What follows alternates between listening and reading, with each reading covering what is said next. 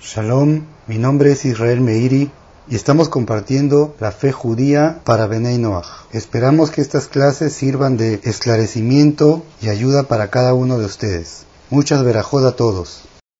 Muchas verajod a todos.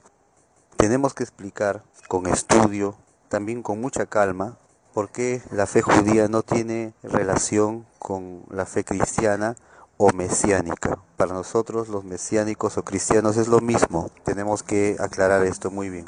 Y por eso hemos estado viendo algunos principios. Y ahora nos toca ver este tema muy básico para el cristianismo que es la Trinidad. ¿De dónde salió la Trinidad? Si es la Trinidad un tema de la Torá, si es un concepto correcto o qué es. Entonces vamos a comenzar a decir directamente, la Trinidad no es un concepto hebreo, no es un concepto judío de ninguna forma, no está en la Torah y no es algo verdadero. Y esto podría costar a muchos cristianos o mesiánicos aceptarlo porque por mucho tiempo se ha enseñado sobre esto. Pero al explicarlo todo, al explicarlo todo según su concepto, vamos a decir las escrituras y también según la historia, entonces ahí vamos a entender mejor. Porque de dos formas vamos a comprender las cosas de manera correcta. Una es conociendo la historia real y otra es la doctrina, el estudio de la Torah, las escrituras, analizando bien y estudiándola con la Torah oral. Tenemos en la Torah un versículo muy importante, que es el versículo, podríamos pensar, el más importante, si queremos decirlo así, porque está la base fundamental de la fe en el Creador. Es Deuteronomio, que es de Barim 6.4. Ahí dice, escucha Israel, Hashem es nuestro Dios, Hashem es uno. Ya tenemos un versículo que directamente afirma que nuestro Creador es uno absolutamente. Y no tendría que haberlo dicho, pero era necesario, quizás porque en esa época, y también en esta época, todavía el ser humano no deja la pluralidad, no deja de pensar que existen muchos poderes o muchos dioses en el mundo. Pero es más sencillo y más fácil creer que hay un solo Dios que pensar que hay muchos juntos este asunto está claro en la Torah, pero el concepto de la Trinidad dice lo siguiente. Dice primero que Dios es tres personas distintas, pero a la misma vez que son tres personas distintas, es un solo Dios. Es decir, la Trinidad no niega que Dios sea uno, pero la Trinidad dice que es uno solamente que está compuesto de tres personas y esas personas son diferentes todavía. En resumen, como suelen decir la mayoría de iglesias cristianas, uno más uno más uno es igual a uno. Así sería dicho en el concepto trinitario. Y que esto vendría a ser uno de los milagros. Es decir, si ponemos este concepto como un milagro, entonces todo entra en el terreno de lo posible. Si fuera así, también podríamos añadir a mil personas y podrían ser las mil personas una sola persona. Nosotros no podemos decir una respuesta tan sencilla como esto es un milagro y hay que creerlo. Nosotros tenemos que demostrarlo con versículos y tenemos que tener una tradición oral. Por tanto, tres dioses no existen.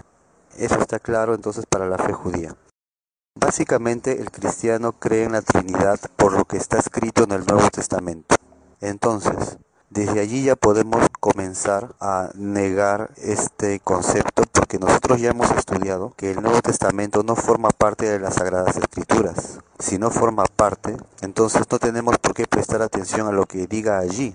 No importa lo que diga y dónde lo diga. No es parte de las Sagradas Escrituras. No fue inspirado por el Creador. No fue escrito por medio de la profecía divina.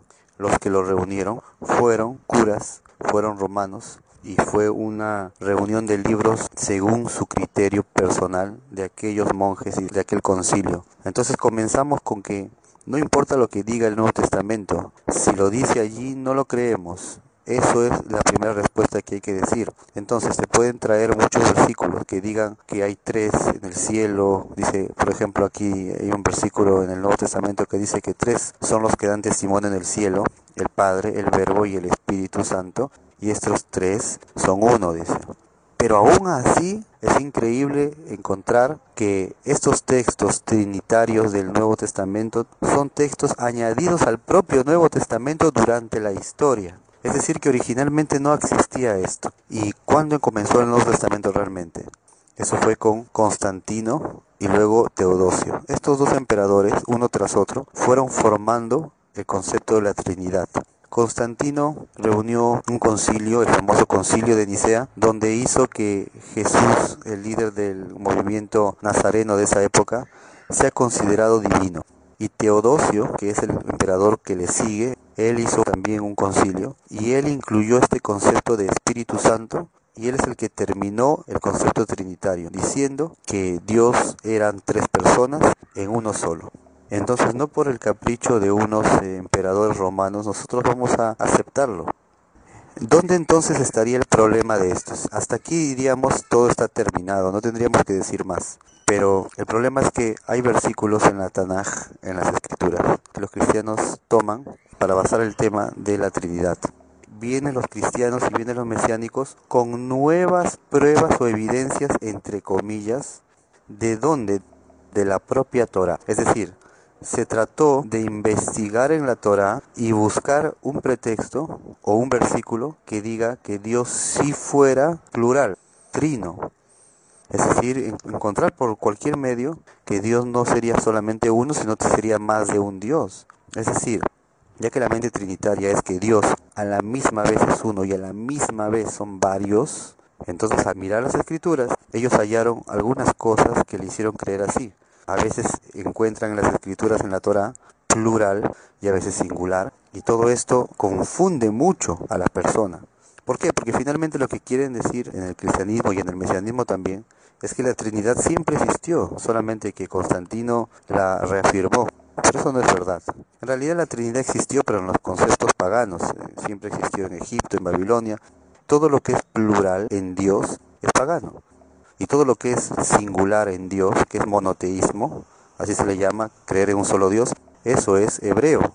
Entonces, ¿qué hacemos nosotros con los versículos? Esa es nuestra tarea, explicar bien para que no quede una duda en la mente qué versículos ellos quieren afirmar. Es decir, los cristianos qué versículos ellos quieren explicar que eso fuera pluralidad en Dios para nosotros entenderlo de la forma hebrea. Y por otro lado, ahora hablando del mesiánico propiamente dicho, la mayoría de los mesiánicos creen en la Trinidad, pero otros creen en la triunidad. Es decir, no creen que Dios sea tres personas, sino que ellos creen que Dios es un solo cuerpo, pero que es cuerpo, alma y espíritu. Y eso vendría a ser la triunidad. Y ellos dicen que el cuerpo es Jesús, que el alma es el Padre y que el Espíritu es el Espíritu Santo y que forma una sola entidad, un solo cuerpo que ese es Dios. Pero ahí se equivocan porque Dios no es corpóreo. Eso también es simplemente un invento, es un deseo de querer responder de otra manera, pero no tiene base fundamental ni en la Torah escrita ni en la Torah oral. También vamos a decir que existen algunos mesiánicos que no creen en la Trinidad, que creen que Dios es uno realmente. Está bien, pero basándonos en el concepto de la Trinidad o Triunidad, eso no tiene fundamento en la Torah. Ahora bien, la palabra en hebreo del cual se basaron todos los cristianos y los mesiánicos para querer decir o explicar que hubiera alguna pluralidad en Dios, esta palabra es la palabra Elohim, que creo yo todos la han escuchado en algún momento. Elohim. Es una palabra en hebreo. ¿Qué significa esta palabra? Entonces lo primero que dicen es que la palabra significa Dios. Es lo primero que se dice. Pero esta palabra también se traduce como dioses. ¿Por qué? Porque Elohim significa realmente algo en plural. ¿Por qué? Porque cuando termina una palabra en hebreo con im, eso es plural masculino. Cuando termina con ot, es plural femenino. En esta palabra está todo el problema de los que no la entienden bien y terminan haciendo un problema de una palabra que no se comprende en su contexto. Ahora, tenemos que decir de nuevo y recordar todos nosotros que la Torah escrita, la Biblia, toda la Tanaj, está escrita de una manera, de un modo, como si fuera un código, para que la Torah oral decodifique el código. Es decir, No solo la Torá tiene el propósito de contarnos una historia o de decirnos cuáles son los mandamientos del Creador, sino que a la misma vez que nos quiere informar un mandamiento, nos dice cosas adicionales en código. Y para comprenderlo, el texto tiene que estar escrito de una forma peculiar, no de una forma normal que nosotros pensaríamos que así debe estar escrito, sino que a propósito la Torah dice las cosas de una manera que a veces se sale de lo usual. A veces la Torah a propósito dice una frase que debería estar todo en plural, pero mezcla plural, singular, plural, singular, y no tiene a simple vista, no tiene una razón, un porqué.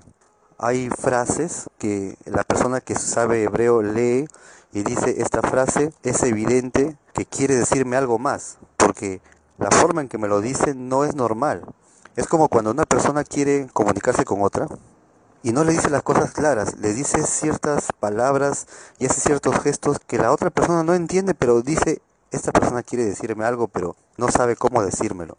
Sin embargo, en el texto de la Torah sí saben Sí se sabe, porque es un texto del Creador por medio de la profecía, y con la sabiduría divina, Moisés escribió en la Torah los versículos de una forma exacta que contenía la información normal, por ejemplo, que en el principio Dios creó los cielos y la tierra, o que creó a Adán, etc.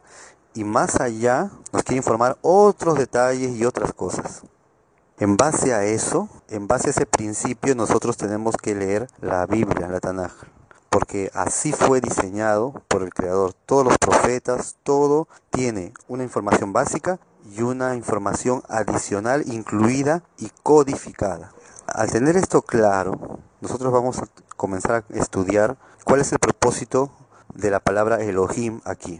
Porque Elohim fue traducido como Dios. Diríamos que esa palabra se refiere a Dios, al Creador. Pero no necesariamente es así. Elohim significa poderes. Viene del término el, que significa fuerza o poder, también significa autoridad, porque es un tipo de fuerza para ejecutar algo. No es una fuerza que esté allí estática, sino una fuerza que tiene un propósito. Entonces cuando una persona tiene autoridad, se dice que tiene el poder y la fuerza de ejecutar cosas. No es necesariamente un poder físico, sino que tiene una autoridad. Entonces, todos esos conceptos significan el término Elohim, que en este caso sería plural, poderes, fuerzas, autoridades. Ese es el significado básico de este término. Ahora, vamos a entender que Elohim no necesariamente significa Dios sino que se aplica a todas las cosas que tengan un poder o una autoridad. Y en la Torah y en la Tanaj, este término a veces se aplica a Dios y a veces se aplica a otras cosas que también tienen fuerza, que también tienen autoridad. Este nombre no es un nombre propio de Dios. Vamos a decirlo, no es que Dios se llame Elohim, no es así es una característica, como es Dios, es decir, sabemos que Dios es todopoderoso. Por eso se le llama Elohim. Por eso a veces algunas personas han traducido el término Elohim como todopoderoso, porque tiene ese concepto. El nombre propio del creador que le decimos Hashem, que es el nombre de cuatro letras, ese vendría a ser un nombre propio, pero Elohim es una característica del creador, es decir, la autoridad, el poderoso, el todopoderoso, etc. Ahora, ya que este término es usado para otras cosas, vamos a ver que también se utiliza para el ser humano incluso. En Génesis 1.1 ahí tenemos, en el principio creó Elohim. Ahí habla del creador, de Dios. Entonces Elohim también sirve para referirse al creador. Pero no solo al creador, también para los ángeles. Salmo 8.4. Ahí dice, ¿qué es el hombre para que lo recuerdes? Y luego dice, lo hiciste un poco menor que Elohim Así está escrito en el original. Quizás en las Biblias algunos dice lo hiciste un poco menor que los ángeles, pero no dice en el original los ángeles, dice Elohim. Pero la Torah oral, es decir, la tradición oral de los salmos nos dice que ese término Elohim se refiere a los ángeles, porque a los ángeles, cada ángel tiene un poder y una autoridad dada por Dios. Y al conjunto de ángeles también se le llaman Elohim. También es un título para los ángeles. Otra forma, otro uso que se le da el término Elohim está cuando habla de otros dioses, dioses ajenos. En los diez mandamientos está escrito, no tendrás otros dioses delante de mí. Ahí en hebreo dice, no tendrás Elohim, Elohim Ajerim, otros dioses en hebreo. Y algo más interesante, en el libro de Éxodo, Shemot 21.6, ahí está hablando el caso de un esclavo que había servido seis años a su amo y tenía que salir libre, pero dice ahí la Torah que si él no quería salir libre, tenía que hacerle un agujero en su oreja, ahí en la puerta. Eso es lo que dice ahí en Shemot. Pero en ese versículo que es Éxodo 21.6 dice, y lo llevará ante los jueces, eso es lo que dice la traducción, pero el original dice, y lo llevará ante Elohim. La Torah oral nos dice que esa palabra Elohim se refiere a los jueces, porque un juez o jueces tienen la autoridad, tienen la fuerza de dictaminar una sentencia. Por otro lado, al propio Moisés, el Eterno le puso el título de Elohim. Tenemos acá el libro de Shemot, Éxodo 7.1. El Eterno le dijo a Moisés, te he puesto por Elohim para Faraón. ¿Qué significa? Te he puesto como autoridad para Faraón. Y Aarón será tu profeta. Eso es lo que le dijo. Siendo así, tenemos claro que el término Elohim no es un nombre para Dios, sino que se usa para todos, para todos los que tengan una fuerza y autoridad. Hasta ahí tengamos claro el uso del término Elohim.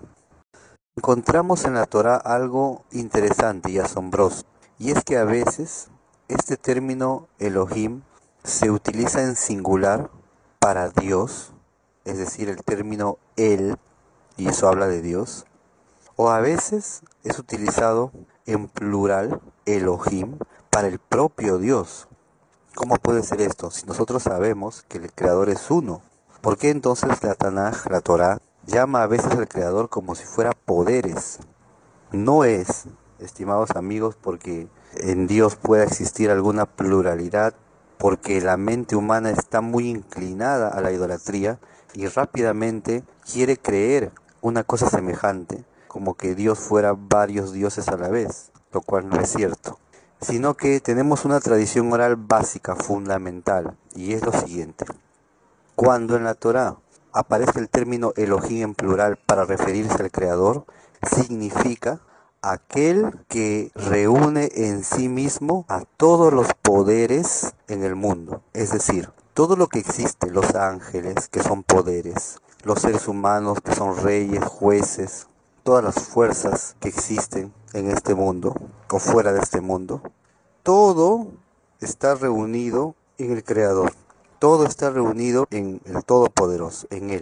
Es decir, nadie tiene un poder que no le haya sido concedido de parte de Dios, del Creador. Entonces, cuando se quiere enfatizar en la Torah que Él es el dueño de todos los poderes, se le llama al Creador Elohim, en un término plural pero no porque Él sea plural, sino porque Él es el único que tiene en sí mismo y contiene en sí mismo todo el poder que pueda existir en todo el universo, en todo lo que existe. Y por eso, como la Torah está escrito en código, por eso dice, por ejemplo, y dijo Elohim, hagamos al hombre, y dijo Elohim que hay el sol, la luna, las estrellas o la creación. Si fuera gramaticalmente correcto diría, y dijeron Elohim, porque eso es plural. Porque dice y dijo Elohim. Y dijo se refiere a una persona. Luego dice Elohim y se refiere a varios. Entonces no tiene sentido a nivel gramatical, pero según el código de la Torah, sí tiene sentido. Y dijo aquel que todos los poderes se encuentran en él. A eso se refiere el término Elohim cuando es en plural refiriéndose al Creador. Pero aquí surge otra pregunta. Y es que hay algunos pasajes en donde cuando dice y dijo Elohim, también habla en plural. Por ejemplo, en la creación del hombre. Y dijo Elohim, hagamos al hombre. Ahora, antes de seguir con eso, más adelante dice, y creó Elohim al hombre. No dice, y crearon al hombre, sino dice, creó. Entonces, ¿qué pasa aquí? Si estamos hablando todo el tiempo de una sola persona, porque comienza diciendo, y dijo una sola persona, Elohim, está bien, tendría que decir, haré al hombre, y luego tendría que decir y creó Elohim al hombre. Entonces todo el tiempo está hablando de una sola persona. ¿Por qué dice hagamos? Y también hay otro pasaje más adelante en donde dice que Elohim dijo descendamos. Eso se refiere a la torre de Babel. Ahí dijo descendamos y confundamos sus lenguas. Entonces, ¿por qué el plural? Hagamos, descendamos. ¿A qué se refiere esto? Si no fuera por la Torah oral, nosotros haríamos nuestras propias interpretaciones. Pero ya está escrito, ya está dicho hace miles de años que en la Torah oral hagamos es el Eterno hablando con los ángeles, no hablando consigo mismo, sino hablando con ángeles. Estos ángeles, ¿quiénes son? ¿Por qué decimos quiénes son? Ya sabemos que son ángeles, sino que en el cielo el Eterno hizo un tribunal celestial. Este es un principio que muy pocos saben o muchos se olvidan. Existe un tribunal celestial allá en los cielos, que todo el tiempo está ocupándose de todo lo que sucederá aquí abajo. El Eterno quiso hablar con el tribunal celestial que él mismo levantó allá en el cielo y le dijo, vamos a hacer al hombre o vamos y descendamos y confundamos las lenguas de los de la Torre de Babel. ¿Por qué? Porque hay un principio. El Eterno ya fundamentó todo bajo el sistema de tribunales. Y él mismo no quería salirse de lo que él mismo había diseñado, su propio diseño, un diseño de justicia. Un tribunal tiene un juez principal y tiene personas que están a favor defendiendo y personas que están en contra acusando y tiene un análisis del caso y un debate y luego una sentencia final. Ese sistema es el sistema que maneja el mundo entero hasta hoy y por eso el Eterno dijo, hagamos al hombre a nuestra imagen y a nuestra semejanza.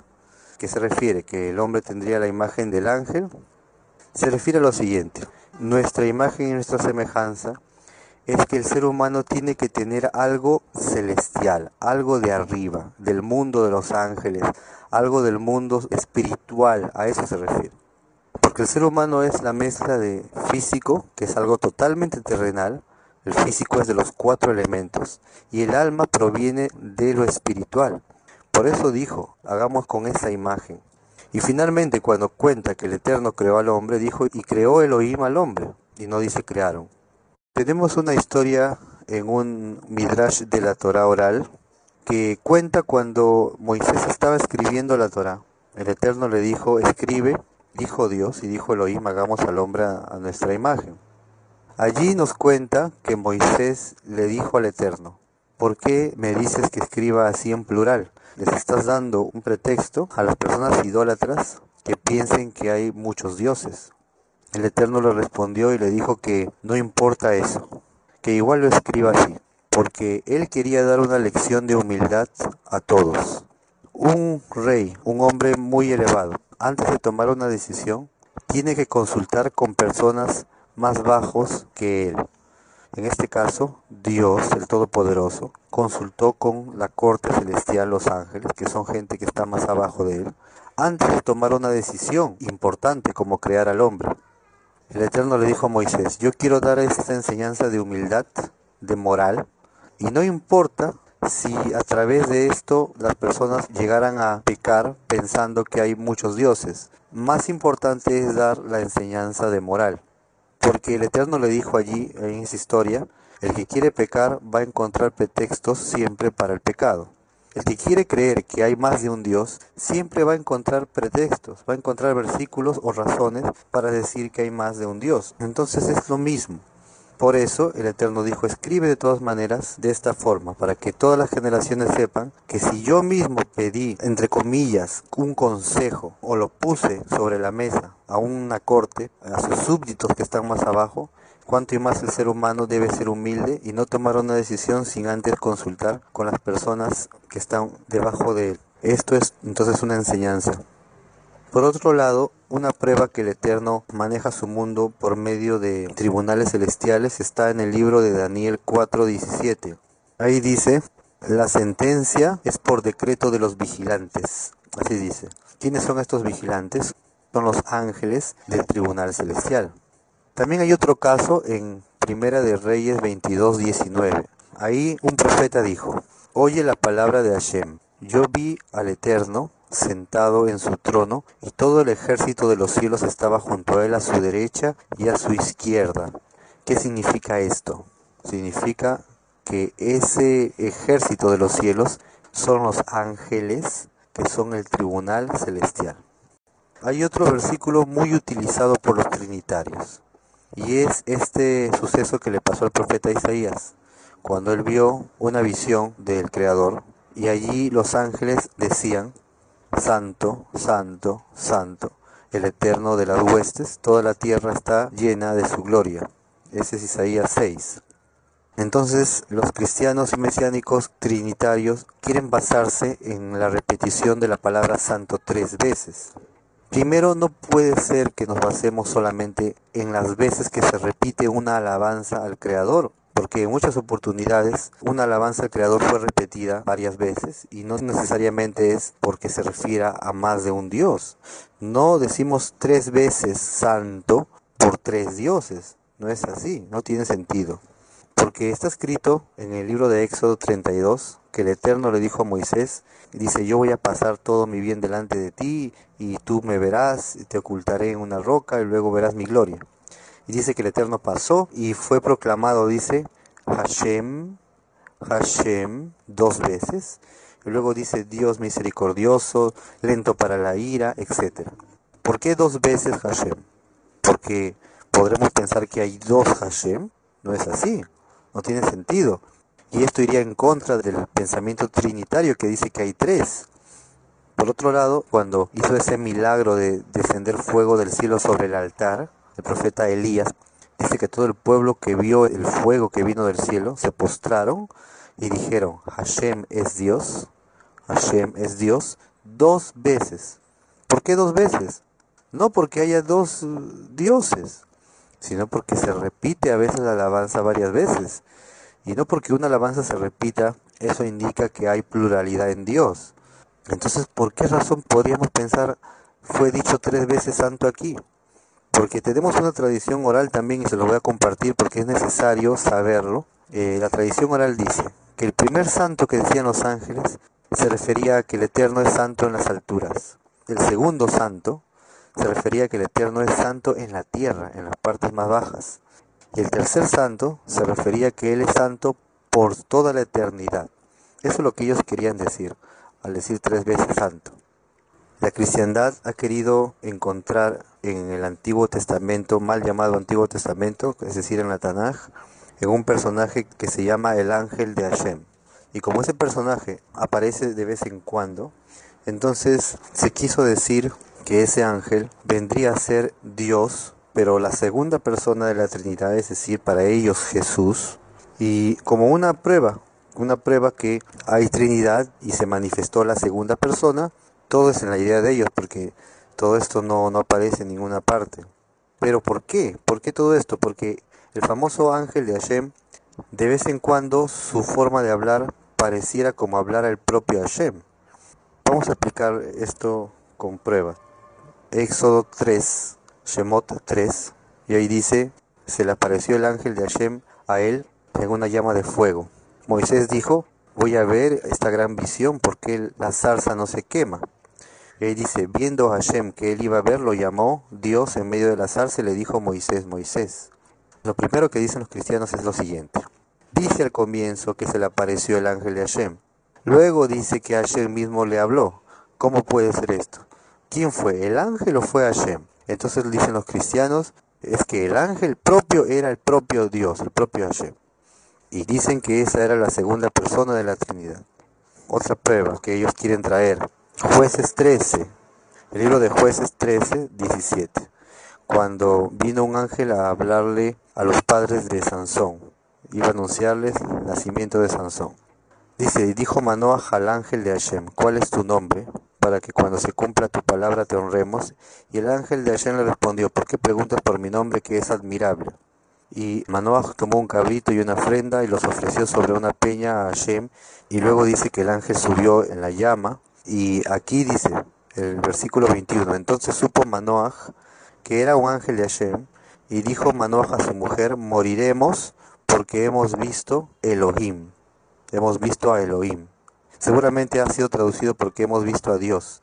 Ahora, aquí hay una confusión. ¿A quién vieron? ¿Vieron a Dios o vieron a un ángel? Por otro lado, jueces 6.11 dice que vino el ángel de Hashem otra vez.